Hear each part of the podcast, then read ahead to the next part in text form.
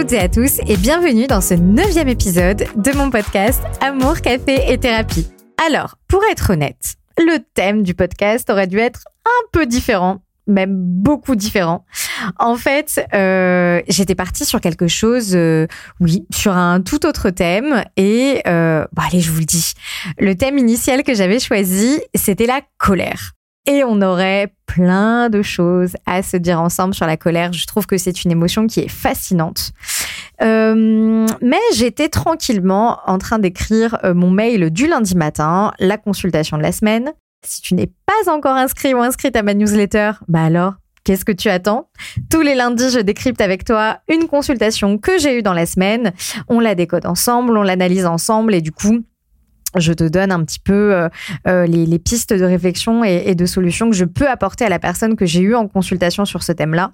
Donc, euh, c'est un format qui est très chouette. Donc, écoute, si tu n'es pas encore membre de la liste, eh bien, je t'attends avec grand plaisir. Donc, du coup, je disais que j'étais en train d'écrire mon mail du lundi et sur ce thème-là, sur le thème de, de trop donner aux autres. Et je me suis dit, ah, ce thème, il est vraiment hyper intéressant et je crois que ce serait quand même vachement plus euh, judicieux de l'aborder euh, en format podcast. Donc du coup, nous y voilà. Le sujet de trop donner en relation, c'est un thème qui est récurrent, c'est quelque chose qu'on aborde très souvent en consulte et pour le coup, ça concerne tous les liens, que ce soit les liens familiaux, les liens amicaux et bien entendu les liens amoureux. Il y a souvent un sentiment euh, très très très très fort de culpabilité qui est bien caché en dessous. La culpabilité, c'est vraiment un poison, hein. c'est vraiment un parasite à haute dose, hein, bien évidemment, qui vit en toi sans payer de loyer, bien sûr, et qui en plus de ça te pourrit littéralement la vie.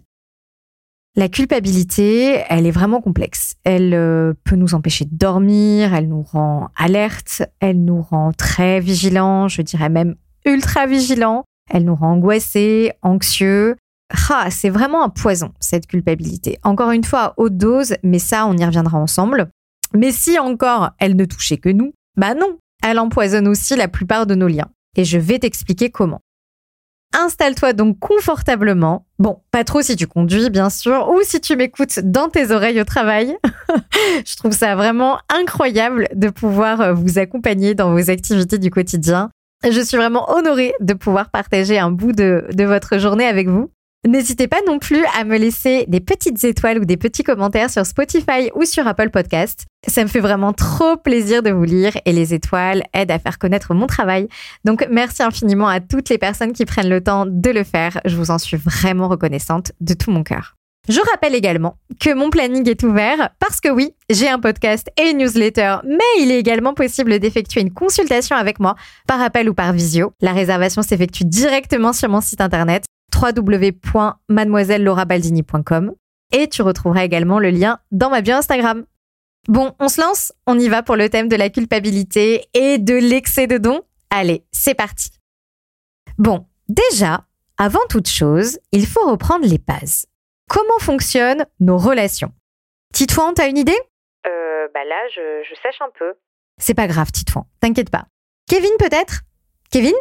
Euh, hein Euh, bah, je sais pas, moi. Euh, euh, bon, allez, je vais faire le lover. Euh, je dirais l'amour. À tous les coups, c'est ça. Hein, vous connaissez les meufs. hein, Il y a toujours une histoire d'amour quelque part. Kevin, je suis ravie de voir ton côté romantique s'exprimer, mais non, désolé, pour le coup, c'est pas ça. Mais bien essayé.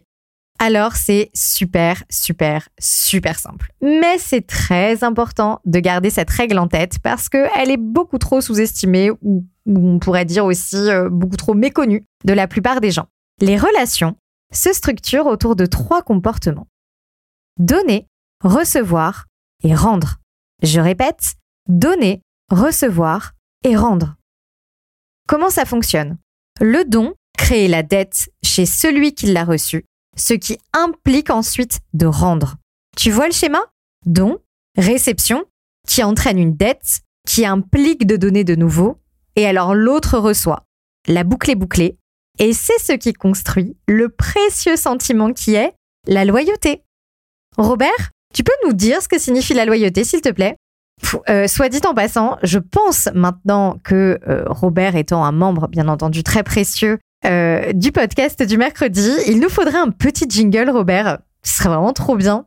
Faudrait que je me penche un peu euh, sur, le, sur le sujet, mais vraiment, ce serait excellent. Donc, Robert, la définition, la loyauté, c'est la fidélité de quelqu'un à l'égard de quelqu'un ou quelque chose qui se manifeste par le respect d'engagement, de règles et d'honneur.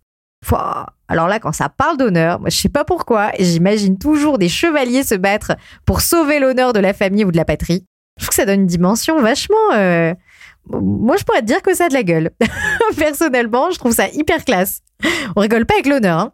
Bon, sans aller dans une ambiance euh, très euh, Game of Thrones, mon accent est littéralement catastrophique. Be you. Be, be proud of you. La loyauté, elle est hyper importante dans nos relations et dans nos quotidiens, euh, sans pour autant hein, mettre en jeu notre pays ou nos ancêtres. La loyauté, c'est un sentiment rassurant et sécurisant. Savoir que l'autre est loyal et que nous le sommes aussi crée un climat propice à l'affection et à l'amour. Ah, tu vois, j'avais raison. Il y avait bien un rapport avec l'amour à un moment donné. Oui, Kevin, c'est vrai. T'as raison. On y revient toujours, forcément. Enfin, surtout dans un podcast d'une thérapeute de couple. Euh, si t'écoutes le podcast euh, Top Gear, euh, je pense que ça sera vachement moins le sujet. Mais bon, bref, je m'égare. La loyauté, quel sentiment extraordinaire. C'est lui qui détermine ce que nous allons donner dans nos relations. Et même de manière plus large, c'est ce sentiment qui va déterminer si oui ou non nous allons entrer ou rester en relation. Par exemple, il te sera difficile de travailler pour ton boss tous les jours 8 heures par jour si tu ne le penses pas suffisamment loyal pour te verser ton salaire à la fin du mois. Dans la même veine, tu auras du mal à rester au téléphone 4 heures avec ta copine pour l'écouter renifler suite à sa 43e rupture avec son copain. Si tu sais que, une fois remise avec lui dans 3 jours, elle ne décrochera plus son téléphone quand toi, par contre, t'auras besoin de parler. La loyauté, elle assure l'équilibre de nos liens et détermine aussi leur solidité. Et pour que cet équilibre soit stable, parfait, ça implique donc une juste équité. Tu visualises une petite balance dans ta tête? Il doit y avoir le même poids des deux côtés, bah, sinon ta balance, euh, elle se casse la figure. Cet équilibre indispensable repose sur une juste équité. Concrètement, une réciprocité des valeurs échangées. On va prendre un exemple, tu vas comprendre. Tu donnes 100 euros à Ikea. Et en échange, tu reçois une table. Tu estimes que ta transaction est équilibrée. Tu es donc satisfaite de ton échange. Conclusion, tu as un bon rapport de confiance avec Ikea. Ikea est loyal envers toi et n'essaye pas de t'arnaquer en te refourguant des tables en carton pour un prix de 500 euros. De toute façon, Ikea, c'est le sang. Mais en parlant d'escroquerie, tu donnes 400 euros à Dior. Et en échange, tu reçois un t-shirt blanc en coton tu estimes que ta transaction n'est pas très équilibrée parce que le rapport qualité-prix ne te convient pas. Tu m'étonnes. Tu n'es pas satisfait de cet échange et tu romps ton lien avec Dior. Quelle tristesse. Euh, alors, je nous fais une petite parenthèse. Hein. J'ai vraiment checké le prix d'un t-shirt Dior. Alors, un débardeur femme. Un débardeur, hein. euh, Il y a quand même moins de tissu sur un débardeur que sur un t-shirt. 100% coton, fabriqué en Italie. Je vous laisse deviner le prix. 400 euros? C'est plus. 500 euros? C'est plus. 600 euros? 750 euros. Voilà. Je trouve personnellement, mais ça n'engage que moi, que Christian, il est pas très loyal, lui. Hein. J'irais même jusqu'à dire qu'il nous prend pour des mais ça n'engage que moi. On est bien d'accord. De toute façon, euh, s'ils le vendent, euh, c'est que des gens achètent. C'est la loi du marché. Donc bon. Nos rapports tiennent donc à cette dynamique de don-réception mais aussi au juste équilibre minutieux entre les apports de chacune des parties. C'est sympa ton truc de donner et de recevoir, mais ça arrive de donner par pur altruisme sans vouloir recevoir, non? Ah, je m'y attendais à celle-ci. C'est souvent un sujet sensible d'ailleurs. Je suis toujours curieuse de voir à quel point nous, les êtres humains, nous aimons nous sentir pleinement généreux et complètement désintéressés. Comme si attendre une contrepartie ferait de nous des mauvaises personnes Eh bien, je vais te dire ce qui peut faire de nous de mauvaises personnes. Ce n'est pas d'attendre une contrepartie. C'est justement de ne pas assumer attendre une contrepartie.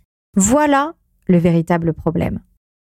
À chaque fois qu'un être humain prétend donner gratuitement son retour, niant le fait d'attendre un minimum de contrepartie, c'est là où la relation explose. Systématiquement. nier notre penchant profond, intuitif, instinctif à attendre une contrepartie, c'est dangereux. Vraiment. Il faut en finir avec ce fantasme presque biblique. Personne ne donne par pur altruisme. Quasiment personne, vraiment 1%. Même quand tu donnes 50 euros à une cause qui te tient à cœur, je sais pas moi, euh, la Croix-Rouge ou la SPA, peu importe, ta contrepartie, elle ne sera pas financière pour le coup, d'accord? Mais elle résidera dans l'image que tu auras de toi une fois que tu auras fait ce don. Tu donnes à une asso et en échange, tu es fier de toi, ce qui est excellent. Hein tu as la sensation agréable d'être une bonne personne, généreuse, soucieuse d'une cause en particulier. Donc tu reçois quelque chose à ce don, même si ce n'est pas matériel ou tangible. Ça reste tout de même un échange. Un don, une réception. Et d'ailleurs, les associations, elles essayent quand même hein, de te donner un tout petit truc, un tout petit quelque chose, même si c'est symbolique, comme euh, un stylo, un t-shirt ou un porte-clés, pour justement garantir cette dynamique don-réception. Ah oui, et dans ce cas précis, euh, tu reçois aussi un crédit d'impôt. Bon, euh, je me doute que tu le fais pas pour ça, mais on peut toujours le rappeler. Et bienvenue dans le petit point fiscalité du jour. Aujourd'hui, on apprend que les dons ouvrent droit à une réduction d'impôt sur le revenu égale à 66% du montant versé dans la limite de 20% du revenu imposable. Donc donner, bref, en gros donner à hein, hauteur de vos moyens, mais donner, c'est défiscalisé, c'est cadeau. Grâce à ça, je n'en doute pas, vous allez réaliser des économies d'impôts extraordinaires et renflouer le compte en banque pour l'été. Vous aurez même le luxe de vous demander Ma question préférée, qu'est-ce que je vais faire de tout cet oseille Merveilleux. Incroyable. Voilà, c'était la minute comptabilité, fiscalité. Alors, n'hésitez surtout pas, hein, si vous voulez d'autres astuces pour payer moins d'impôts, faire des économies. Euh, je sais pas, on pourrait appeler ça euh, impôt, café, comptabilité. Ce serait hyper sympa comme concept, vraiment. Si j'arrive à choper des codes promo pour les impôts 2024, je vous tiens au courant, les amis, c'est promis. Bref, donc non, le don purement altruiste est rarissime. Pour simplifier notre épisode aujourd'hui, je vais même dire qu'il n'existe pas. Voilà, je n'ai pas peur d'employer les grands mots. Donc ceux qui disent Oh là là, c'est Dieu qui donne mon bébé, ouais. Repeat, after me, c'est Dieu qui donne mon bébé. Alors Dieu, il donne euh, peut-être, hein, mais en pratique, la règle est très simple. Je la rappelle, tu donnes et l'autre reçoit, et ensuite il te rend, donc il te donne et tu reçois en retour. Point. Donc, comme je te le disais juste avant, nos rapports tiennent donc à cette dynamique de don-réception, mais aussi au juste équilibre entre les apports de chacune des parties. Concrètement, il s'agit de donner autant que l'autre, sans sacrifice, sans douleur, naturellement, pas plus, pas moins. Ah bon? Mais quel mal il y a à donner plus? Moi, quand on me fait un cadeau, j'essaye toujours d'en faire un tout petit peu plus. C'est pas bien? Alors, parlons-en. Bon, déjà, je pense qu'il n'y a pas vraiment besoin de trop épiloguer sur le risque de ne pas donner assez et sur la rupture de loyauté et donc de l'équilibre de la relation. Par exemple, si tu as travaillé d'arrache-pied dans ta boîte en multipliant les heures à rallonge au boulot et que aucune heure supplémentaire ne t'a été payée, aucune prime non plus d'ailleurs, et que tu as simplement eu en échange une petite tape dans le dos du responsable et éventuellement, si tu as de la chance, une semi-promesse un peu molle de remplacer Jean-Michel, ton N plus 1 qui quitte peut-être, peut-être le service l'année prochaine, Autant te dire qu'à partir de maintenant, à 18h pétante, ton pied franchit déjà les murs de l'open space et que plus jamais tu ne t'investiras comme tu l'as fait avant. Tu as perdu confiance en ta société et en tes responsables qui ne t'ont pas donné suffisamment, pour le coup, perturbant donc l'équilibre de votre relation de travail. Mais du coup, revenons à notre question, quel est le risque à trop donner? Pourquoi? Bah oui, pourquoi est-ce toxique de trop donner? Alors, premièrement, trop donner détruit l'équilibre relationnel. Et alors, pour cette partie-là, je veux toute ton attention. Généralement, c'est un sujet qu'on aborde à Noël, mais là, l'ambiance est quand même plus au monoeil à la bronzette qu'au moufle et au foie gras, mais c'est pas grave, on va prendre un peu d'avance. Trop donner menace l'équilibre. Pourquoi? Prenons un exemple tout simple. Tu donnes 10 et l'autre te donne 10. Transaction équilibrée, parfait, loyauté, etc., tout le package, on est content. Mais si tu donnes 10 et qu'on te rend 20, qu'est-ce qui se passe? Bah, c'est encore mieux, non? Non. Souviens-toi à Noël, quand belle maman t'offre un cadeau d'une valeur d'à peu près 100 euros, alors que toi, tu lui as pris en urgence un coffret de shampoing chez Yves Rocher à 10 euros. Est-ce que tu sens le malaise? Ah, mais je savais pas qu'elle allait m'offrir ça. La dernière fois, elle m'a offert un plaid moche et qui gratte. Du coup, j'ai pas voulu forcer cette année. Trop donner crée un déséquilibre et donc un malaise, une méfiance, voire même une gêne. Car comment rendre autant? Et si je ne me sens pas capable? Et si j'en ai pas les moyens ou les capacités? Et si j'en ai tout simplement pas envie? Trop donner peut également créer une hiérarchie favorable à une forme d'asservissement. Je m'explique. Quand une personne donne beaucoup, beaucoup plus que ce que tu donnes toi, il va alors se créer une dette. Jusque-là, tu me suis.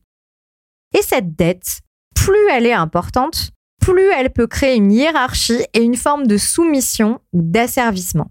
Imagine que demain, tu n'as plus ton travail. Tu n'as donc plus de ressources et ton copain va se proposer de prendre le relais. Il va donc payer le loyer, les charges, les Uber Eats, le petit spritz en terrasse. Bref, il va tout payer. Génial, me diras-tu. Sauf que la dette qui se crée va pouvoir être euh, un peu instrumentalisée et ainsi obtenir de toi des choses que tu n'aurais pas faites sans cette dette. Je vais faire toutes les tâches ménagères pour compenser. Je vais rien dire s'il sort avec ses amis et qu'il rentre tard, complètement bourré en me réveillant. S'il laisse traîner ses vieilles chaussettes dans la salle de bain, c'est pas grave, je vais ranger. On va manger chez Belle Maman pour la deuxième fois ce mois-ci. Mais c'est pas grave, je vais y aller quand même. En plus, j'ai pas vraiment le choix. Ce sont des choses que tu n'aurais pas tolérées en temps normal, mais qui, dans un contexte de dette, deviennent presque obligatoires. Je dirais même implicitement obligatoires.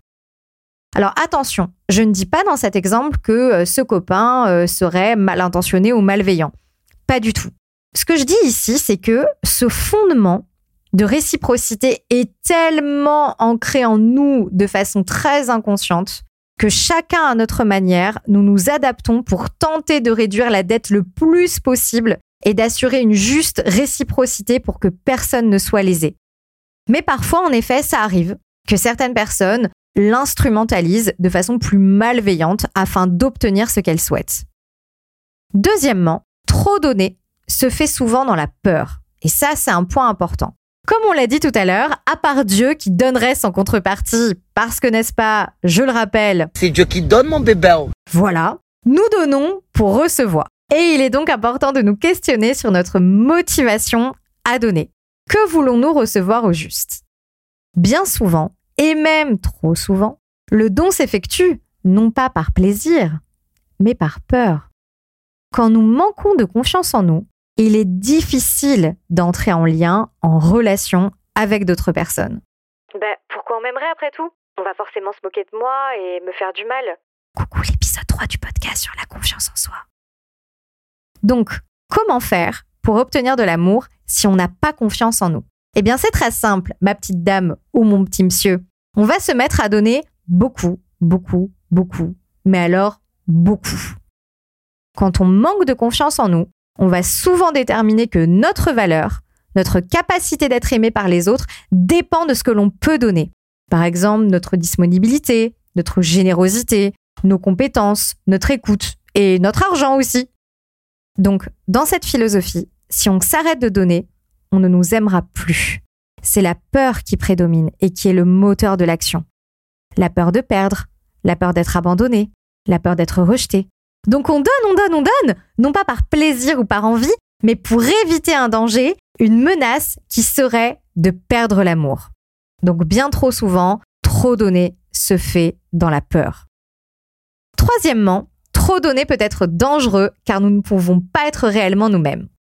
Être pleinement soi-même implique de pouvoir dire non à certains moments, de savoir et de pouvoir penser à soi, d'exprimer une contradiction, un point de vue différent ou un refus. Seulement, quand on donne trop pour être aimé, on tombe dans une logique d'amour sacrificiel. On tombe dans une dynamique de dévotion. On a l'impression d'avoir une mission qui serait de rendre les gens heureux. Parce que s'ils sont heureux grâce à nous, alors ils nous aimeront plus. En d'autres termes, on devient responsable du bonheur des autres. Sacrée responsabilité, soit dit en passant. Waouh Donc si on dit non et que l'autre est contrarié, bim, il est plus heureux. Et là, panique à bord. On sera moins aimé. Donc, interdiction formelle de penser à soi. On se persuade alors que c'est le bonheur des autres qui nous importe. Seulement en coulisses, on peut distinguer les ficelles qui te rendent esclave de cette relation. Point numéro 4, trop donner peut être dangereux car ça entraîne la triade de l'angoisse, privation, rancœur, séparation. Oui, c'est un titre un peu long, j'en conviens, mais tout est lié. Sur le papier, donner plus égale recevoir plus. Plus d'amour, plus de câlins, plus de présence, plus de tendresse, etc. Mais dans la pratique, c'est complètement différent. C'est même l'opposé. Dans la version originale, souviens-toi, c'est donner égale recevoir. Mais explique-moi ce qu'il se passe si l'autre n'a plus besoin de donner pour recevoir. Ah ah, intéressant ça. Bah oui, quand tu donnes trop, l'autre n'a plus besoin de bouger le petit doigt. Il est servi comme un roi, jusqu'à l'opulence, voire l'overdose même. Donc, à quoi bon se bouger les fesses et fournir des efforts, du temps et des ressources s'il obtient exactement le même résultat, voire plus, sans rien faire? Donc, l'autre ne donne plus puisqu'il reçoit. Il devient alors passif, infantilisé, même asphyxié. Il devient aussi de plus en plus absent du lien, comme un figurant. Bah oui, il est plus acteur, puisqu'il n'a plus véritablement de rôle à jouer. Tu joues les deux rôles. Ce qui fait qu'à terme, l'excès de dons entraîne une privation pour soi, une pénurie. En fait, on pourrait dire que c'est donner plus pour recevoir moins. Et la privation, elle ne reste pas silencieuse éternellement. Derrière ton sourire et ton enthousiasme, ta mâchoire, elle commence un tout petit peu à se crisper. Hein. et c'est là qu'on se trahit. Le don, tu vois qu'il n'est pas si altruiste que ça. Hein on commence à admettre que l'amour désintéressé, bah ça va bien cinq minutes, hein. Mais si on pouvait recevoir de temps en temps, ça serait quand même pas mal, hein. Et là, la rancœur se mêle de la partie. Réflexion, critique, vengeance, distance, conflit, tension. La relation commence à se dégrader petit à petit et à terme, le risque de séparation est bel et bien présent. Il y a aussi un autre point que je voulais aborder avec toi et qui est probablement le plus important dans cette thématique, c'est que personne ne t'a rien demandé. Bah oui, c'est peut-être un peu cru de dire ça comme ça, pas très thérapie, mais c'est pas grave. Parfois, on est obligé de mettre certaines choses sur la table. Donc, je vais répéter histoire d'enfoncer le clou. Qui t'a demandé de te plier en 15 et de te sacrifier de cette manière-là? Probablement personne. Encore une fois, par crainte du rejet ou de l'abandon, nous nous obligeons nous-mêmes à fournir un tel niveau de don, voire de dévotion et de sacrifice, alors que personne, hein, littéralement personne, ne nous a sonné. Donc pour résumer, l'excès de don devient dangereux euh, parce que bah, il détruit l'équilibre et l'harmonie des relations. Il se fait bien souvent dans la peur hein, et dans la mendicité d'être aimé. Il nous empêche d'être nous-mêmes, ce qui entraînera des difficultés pour bâtir une relation sincère et authentique. Il alimente la rancœur, le ressentiment qui vont également déséquilibrer et insécuriser le lien. Donc trop donner est non seulement épuisant et éreintant, mais en plus de ça, on est forcé de constater que ça ne fonctionne pas. C'est un échec cuisant. Plus de conflits, plus d'incompréhension, plus de distance, plus de rancœur, plus de tension, plus de ressentiment, plus de manque, plus de peur, plus de censure et de masque, plus de risque de rompre. Ça fait beaucoup là, non? Je suis d'accord, ça fait beaucoup. Beaucoup de coûts pour malheureusement très peu de bénéfices. Mais alors pourquoi on s'inflige ce fardeau? Parce que quand tu donnes trop, tu le vois bien hein, que ça fonctionne pas du tout. Tout le monde le voit. Hein alors pourquoi? Pourquoi tu continues? Parce qu'on aime bien se faire du mal Non. Encore une fois, on n'est pas maso.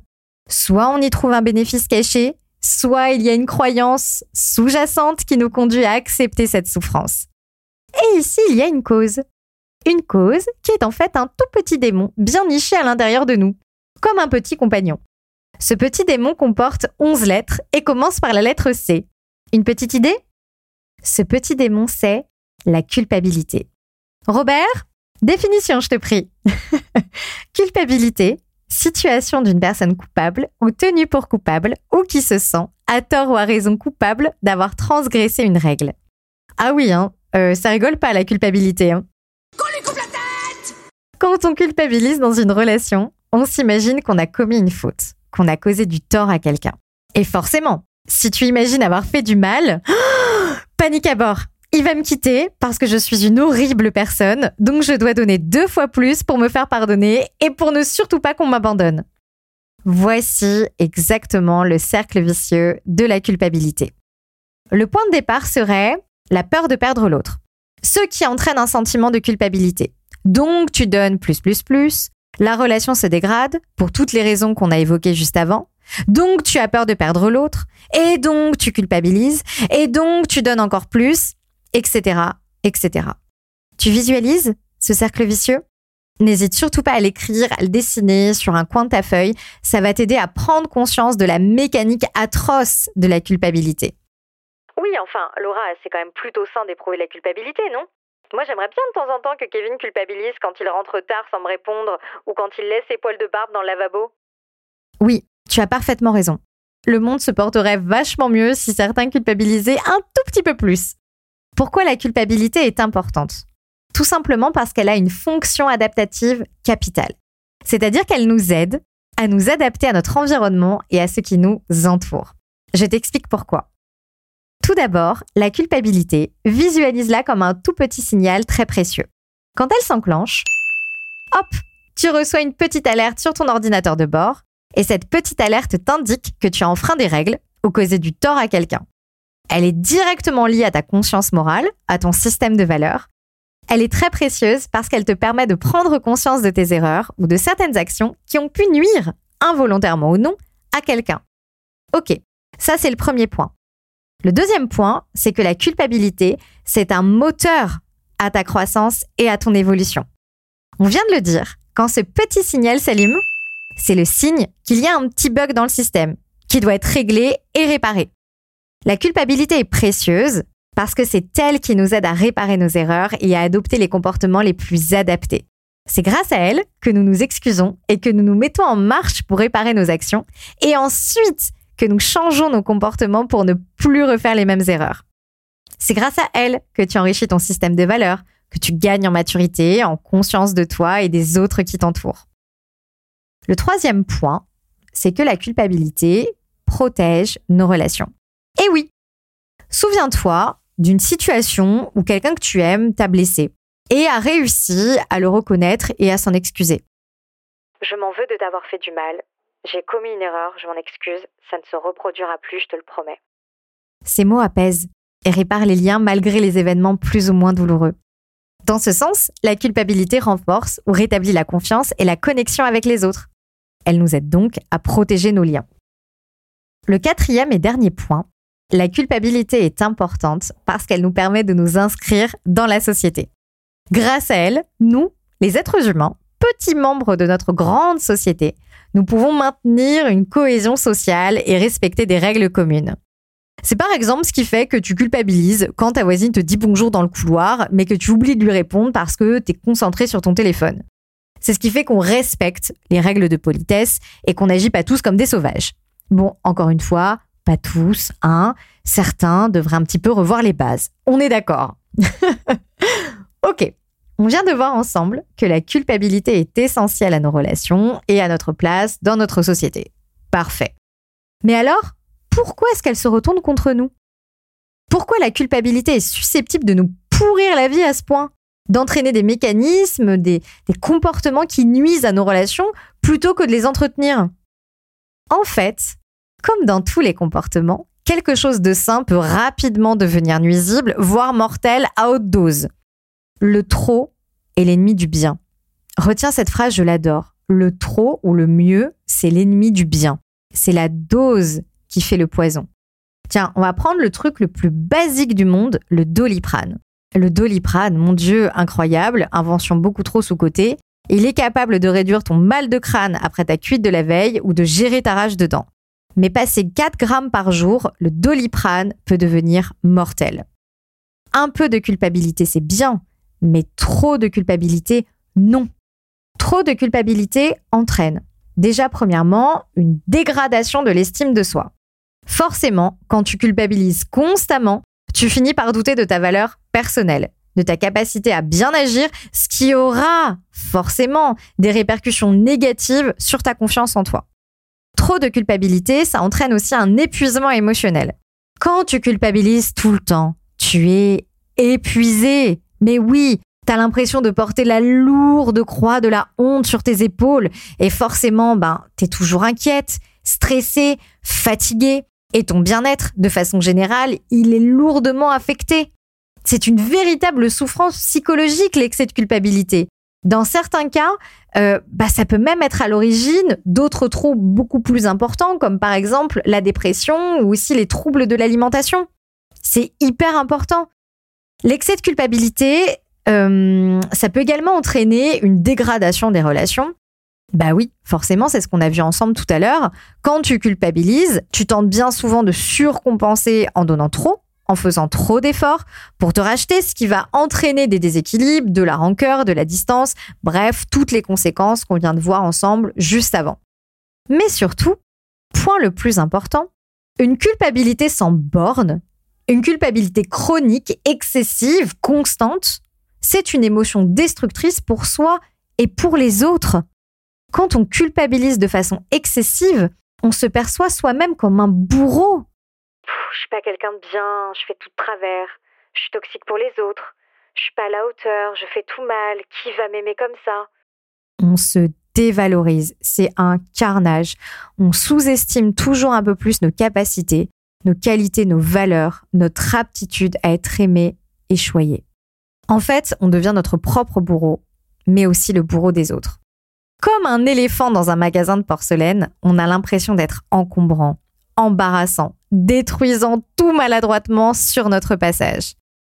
Seulement la frontière entre le bourreau et la victime, elle est très mince. Et sans nous en rendre compte, les rôles s'interchangent continuellement dans un cycle sans fin qui détruit la relation petit à petit. Comment ça se passe? Dans une première phase, tu es le bourreau, l'autre est la victime. Tu culpabilises excessivement, tu as peur de perdre l'autre par ta faute.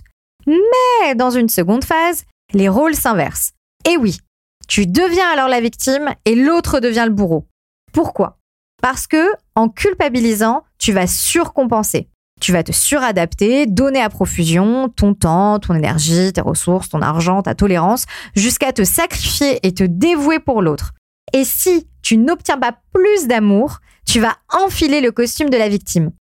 Après tout ce que j'ai fait pour toi, t'es vraiment un agrat, un je te déteste. Et quand la situation explose, hop, la culpabilité revient. Et tu réadoptes le rôle de bourreau et l'autre de victime, etc., etc. C'est un cercle sans fin. Un cercle qui entretient des rôles que l'on déteste, qui empêche le rapprochement, l'intimité, l'affection, la tendresse, la confiance et la sécurité. Ce sont des rôles qui entretiennent nos blessures, il faut bien le comprendre. C'est des rôles qui entretiennent nos plaies et qui nous empêchent malheureusement de guérir. Et je dirais surtout qui nous empêchent de devenir des personnes responsables pour nous-mêmes et envers les autres. Et tu le vois bien, on en reviendra toujours à cette notion tous les mercredis. On nous fait croire qu'être en couple, ça relève du mystère, que certains auraient de la chance et d'autres non, que quand on trouve la bonne personne, notre vie serait radicalement changée et transformée pour toujours que les choses seraient alors si faciles, si fluides et sans accroc, bien évidemment. C'est faux. Il n'y a pas plus faux que ça. Il n'y a pas de bonne ou de mauvaise personne. Moi, je ne crois pas qu'il y ait de bonnes ou de mauvaises situations. Non, non plus. Il n'y a que des gens qui prennent ou qui ne prennent pas leurs responsabilités. C'est tout. Oui, mais justement, moi j'en ai marre que Kevin ne prenne pas ses responsabilités. Non Tu vois T'es tombé dans le piège là, les deux pieds dedans. Si tu as formulé ces termes dans ta tête, ça signifie que tu portes encore le rôle de victime. C'est de la faute de il ne me rassure pas, il ne fait pas ce qu'il faut pour me rendre heureuse, il devrait faire plus de choses. Attention, je ne dis pas que ces pensées ou ces constats ne sont pas légitimes, absolument pas. Tu es parfaitement libre de les penser, de penser tout ce que tu veux. Mais à travers cet épisode, je veux juste te faire prendre conscience du rôle de victime que tu es en train d'incarner et du rôle de bourreau que tu donnes à l'autre à ce moment-là. Ça ne peut pas fonctionner. Si Kevin est un con, égoïste, bordélique, feignant et mauvais communicant, bah alors quitte-le. Prends tes responsabilités et quitte-le. Espérer que l'autre change en te pliant en 15 et en te sacrifiant ne fait que renforcer cette alternance victime-bourreau dont beaucoup de couples sont prisonniers malheureusement. La responsabilité, ça commence par soi. C'est apprendre à connaître qui on est, nos mécanismes, nos stratégies face au risque et à la peur. C'est prendre conscience des systèmes qui régissent nos émotions, nos schémas, nos croyances, nos visions. C'est évaluer aussi notre confiance en nous. C'est identifier nos besoins et mettre en place les bonnes actions pour y répondre. C'est justement apprendre à être pleinement autonome et à ne plus dépendre de qui que ce soit. Parce que qu'on le veuille ou non, une victime dépend de son bourreau pour exister. Sans bourreau, il n'y a plus de victime. Sans victime, il n'y a plus de bourreau. L'un et l'autre sont interdépendants. Et c'est ce qui fait que justement, on a tant de mal à couper ce genre de lien. Quand on culpabilise à outrance, sans notion de responsabilité, alors nos relations deviennent des fardeaux, des outils pour nous punir, pour entretenir la mauvaise vision que l'on a de nous-mêmes. Et la répétition de schéma, bah, elle devient inévitable, forcément. Chaque partenaire incarnera ce double rôle, le poison et le remède. Celui qui est capable de te détruire et de te sauver en même temps. Cette dualité, elle est invivable pour tout le monde. Et il est impératif de faire un pas de côté pour en sortir tout doucement. Quand nous faisons évoluer la vision que l'on a du couple, de nous-mêmes, des relations, de l'amour, alors nos liens se transforment immédiatement, automatiquement. Et on peut enfin s'autoriser à être en relation, sans hiérarchie, sans rapport de force, sans souffrance, sans dévotion. Être en couple, ça s'apprend. Et c'est pour ça que je suis au rendez-vous avec toi tous les mercredis. C'est pour t'aider, justement. Alors je sais, je te bouscute parfois. J'emploie des mots difficiles. Je dis peut-être des choses de façon un peu brute. Mais on est en confiance ensemble et on est là pour avancer. Ni bourreau, ni victime.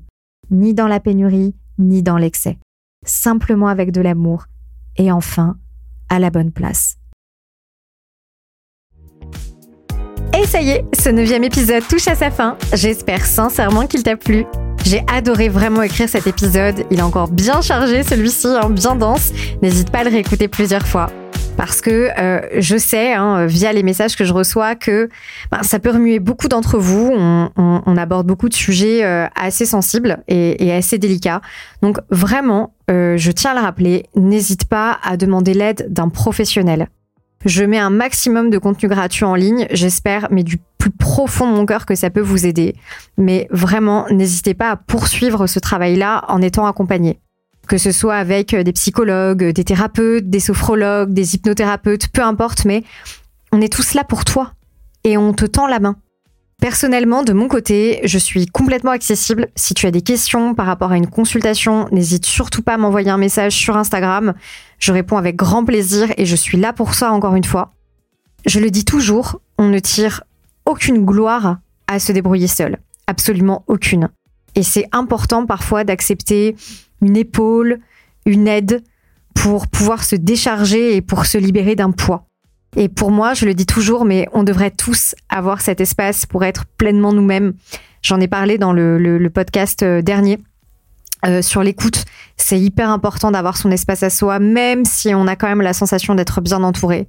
Donc, dans tous les cas, ne rajoute pas de la douleur à une douleur qui est déjà existante et n'hésite pas à te faire accompagner. C'est hyper important. Dans tous les cas, on se retrouve toujours sur Instagram pour papoter avec grand plaisir, Mademoiselle Laura Baldini. Je te mets le lien euh, de réservation des consultations et d'inscription de la newsletter en description. On se donne rendez-vous la semaine prochaine pour un nouvel épisode. D'ici là, prends bien soin de toi et à mercredi prochain.